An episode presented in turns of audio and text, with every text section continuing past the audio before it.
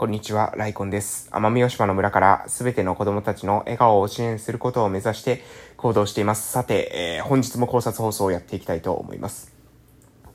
いや、えー、皆さんね、いかがお過ごしでございましょうか。えー、本日ですね、朝なんですけれども、えー、考察放送、えー、ため撮りをしていこうかなというふうに思っておるところです。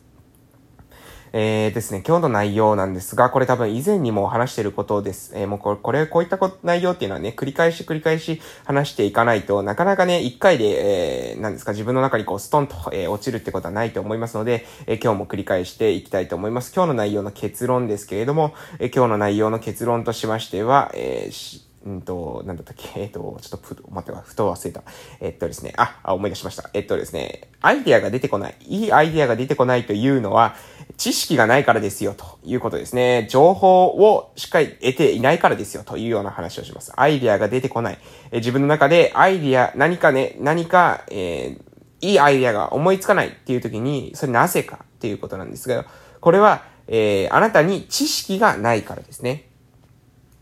はい。えー、この時点でですね、ちょっと、えー、むく、むかっと、えー、した人、えー、いらっしゃると思いますが、えー、っとね、よくですね、私、今、地元で、えー、生活してるとね、いろんな人と話するんですけど、えー、その人たちの話聞くとですね、まあ、よく言っていることが、え、あります。え、で、これ、いい、いい悪い抜きにしてですよ、えー、言葉の特徴です。え、言葉の特徴として、よくこういった言葉を言います。〇〇って難しいよね。難しいよね。難しいよね、みたいな。え、ね、すぐ難しいことにしてしまう人、え、結構いますね、と、えー、思ってます。えー、次、えー、し、えー、仕方がないよね、そういうもんだよね、こういうね、えー、言葉ですね。えー、諦め今日ですかね。諦め今日の人たち。えー、難しいよね、今日の人たちとかですね。諦め今日の人たちっていうのはね、非常に少なくないですね。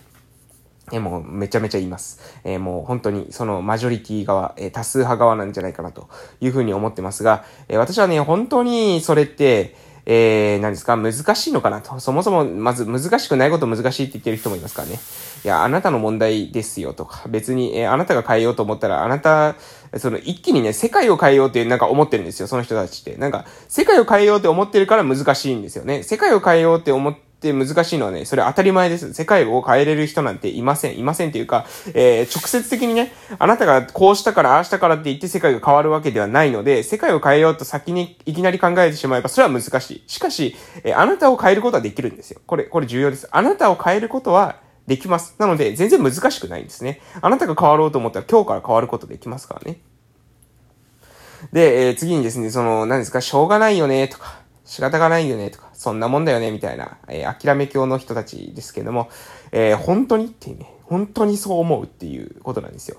えー、これもですね、え、非常に、これも同じなんですよ。なんかね、すごいいきなりですね、その自分のその実力にふさわしくないほどの強大なことを、え、考えてしまってるんですね。それ考える分は自由ですよ。考えてしまってはいいんですけど、別に考えることはいいんですけども、それを、何ですか、そのできるって思うな、というふうに、いきなり、いきなりそんなことがね、できると思うなと。急、急に飛躍しすぎてるんですよ。自分の日々の、その一歩一歩っていうものはしないのに、しないのにもかかわらず、いきなりすごい大きなことをしようとすると、それはね、無理です。無理。絶対できません。急にね、そんなことはできません。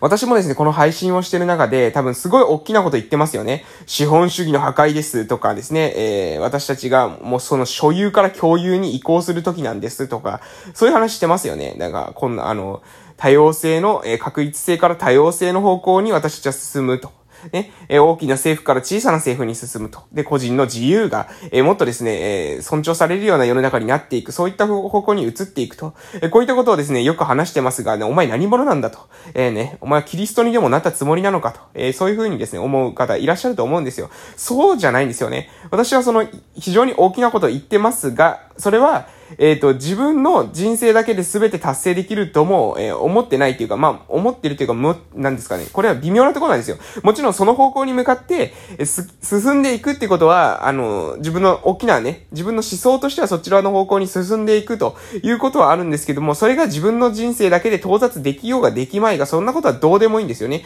とりあえず、私がその方向に向かって進んでいる、日々、歩みを進めているということが非常に重要であるわけです。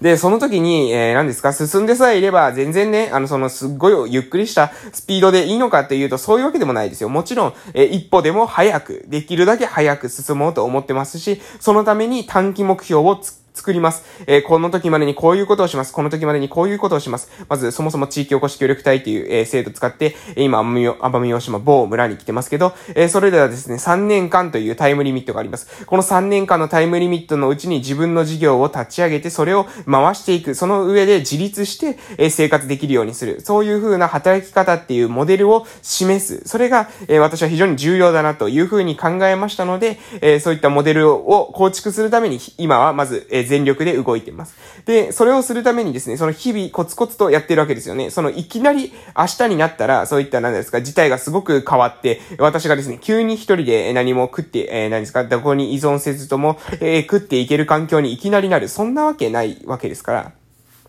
一歩ずつ、一歩ずつなんですよね。一つずつ、一つずつ、えー、進んでいく、前進していくってことが非常に重要で、えー、そこ、その時にはですね、非常に地味な作業っていうこともあるんですよね。周りの人には、えー、わからないような地道な作業っていうものの積み重ねだと、私は思ってます。基本的にはやっぱり人の信用、信頼がなければ、えー、仕事、ビジネスっていうものを、えー、長期的に継続していく、え、持続させていくってことはこれ難しいと思います。それはなぜかというと、え必ずですね、いいビジネスモデルというのは基本的にですね、真似しようとする人が出てきます。で、その真似しようとする人たちに対して、真似ができないようにしていくってこと、これ参入障壁って言うんですけども、その参入障壁をどううまくデザインしていくかっていうのがポイントだと思います。で、私はですね、その参入障壁、究極の参入障壁って何かというとですね、ブランディングだと思うんですね。で、つまりどういうことかというと、ブランド化されるということです。例えばですよ、えー、グッチが好きな人がいるとします。グッチが好きな人。そのグッチが好きな人に、えー、グッチと似たようなカバンがユニクロで売ってあったよと言っても、おそらくですね、グッチが好きなんですよ。えー、ルイ・ヴィトンが好きな人いると思いますが、ルイ・ヴィトンが好きだからといって、じゃあルイ・ヴィトンの服とすごく似た、えー、服？すごく似た、まあ、お財布でもいいでしょう。すごく似たお財布が、えー、こちらにありましたよ。うん。そういった時に、じゃあ、その人が、えー、その、それを買うかというと多分買わないですよね。えー、ルイ・ヴィトンがいいわけです、その人たちは。ルイ・ヴィトンという、もう、ブランドが作っているものが好きなわけです。エルメスだってそうですよね。エルメスが作ってるものが好きなわけで、エルメスの、えー、そのマークがない、エルメスのブランドから、ブランドから出てないだけのよくよく似た製品が、え、出されたとしても、それは別に好きじゃないわけです。なぜかというと、え、ブランドに、え私たちは価値を感じているからですね。で、これこそがですね、まあ、究極の参入障壁だと思います。やっぱり、それは、だってもうそこの会社以外のものが出すものっていうものを、その人たちがですね、ある意味もうそれは違うなって思ってるわけですよ。もうその印鑑一つ、スタンプ一つ、えー、そういったマークが一つついてるかついてないかだけ、他は見た目全く一緒だったとしても、そのマークがついてるかついてないかに非常に価値を私たち見出すっていうところですね。で、これをしていくためには、私たちもですね、こういった参入障壁をブランドという面で設けていくためには、えー、あの人だから、えー、私はあの人からだったら、その商品を買いたい。あの人がやるサービスを、えー、買いたいっていう風に思ってもらう必要があると思うんですね。で、このための、えー、作業、ブランディングしていくってことは、ブランディングは一夜にしてならずなんですよ。えー、なので、えー、一夜にしてですね、明日から急に、えー、私がですね、ブランド化されて、えー、どうこうするってことは、これ難しいわけです。ブランド化されるってことは、それにに対して、えー、すごい良いイメージを持ってもらう必要がありますよね。私が作るもの、私が作るサービス、だから大丈夫だろうというふうに安心してもらうためには、私自体に対して、その、えー、いいイメージを持ってもらう必要があると思います。えー、でもこれはですね、何ですかただ、ただ、その綺麗なイメージっていうわけじゃないです。ただ、私という人間自身を出したときに、その人間に対して、えー、思い、面白い、応援したい、共感しているという風な人間を、が、えー、出てこないとブランドっていうものはですね、できてこないってことですね。で、え、これ、これを、えー、何ですか、え、この、こういったことを考えるときに、私たちですね、私たちの、えー、えー、ちょっとね、最初の話題からかなり脱線してしまいましたけれども、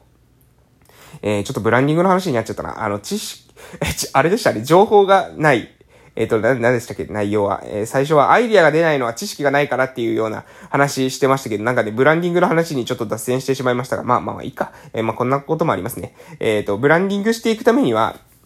何が必要なのかというと、日々のコツコツした行動ですね。そして、それを積み重ねによって初めてブランドっていうものを構築されていくというふうに考えますというところです。えー、で、知識のことに関して、うん、どうしよう。えー、まあ、まあ、ちょっとだけ時間あるので、まあ、これぐらいで話せると思いますので話しますね。えっと、アイディアを生むために、自分のアイディア、新しいアイディアを生んでいくためには、えー、知識とか情報とかっていうものが非常に必要ですよということです。えー、それはなぜかというとですね、あなたの頭の中からアイディアが出てこない理由というのは、もうあなたの中でですね、考えても、その新しいアイデアっていうのはこう出てこないわけですよね。じゃあどうするのか、新しいアイデアがあなたの中から出てこないのであれば、他のところから情報を仕入れてくればいい話なんですよ。売り物がですね、家の中にガラガラでもう家の中に売り物が全くないという状態で、どうにかこうにか売ろうとしても、それは無理ですよね。商品がないわけなので。えー、なので、じゃあ売り物がない時に、その売り、どうやって売り物を持ってくるのかというと、それは仕入れますよね。普通に考えて、問屋とかから仕入れてきます。で、商品を作って、商品をし、と、作ってというか自分で作らなかったとしても、仕入れて売ればいい話です。なので、アイディアが出てこないよ。えー、自分の、その、何ですか、自分の、それは、なんでかな、自分のいいアイディアが出てこないよ、困っちゃったなっていうふうに思っている方のほとんどという人は、えー、自分の、その、何ですか、自分の考えの中、素晴らしい考えの中から、きっとね、えー、アイディアが出てくるというふうに錯覚しています。そうじゃないんですね。アイディアっていうのは、人から仕入れてきたり、えー、物から仕入れてきたり、本を読んだり、映画を見たりしながら自分の中に、えー、情報を蓄積していって、で、その情報と情報がぶつかり合って、その中から自分の考えが出てくるんです。えー、なので、まず勉強してですね、自分の中に色々な情報を詰め込まないことには自分らしいオリジナルなアイデアっていうものも出てきにくいんですよ。そりゃそうですよね。何にも知らない人がいきなりですね、ゼロから作るっていうのは難しいわけです。えー、今の私たちのところにある発明だっていろんなものの組み合わせですよね。えー、冷蔵庫だって、えー、洗濯機だって、いろんなものが組み合わされて、初めてそういった製品になっているところです。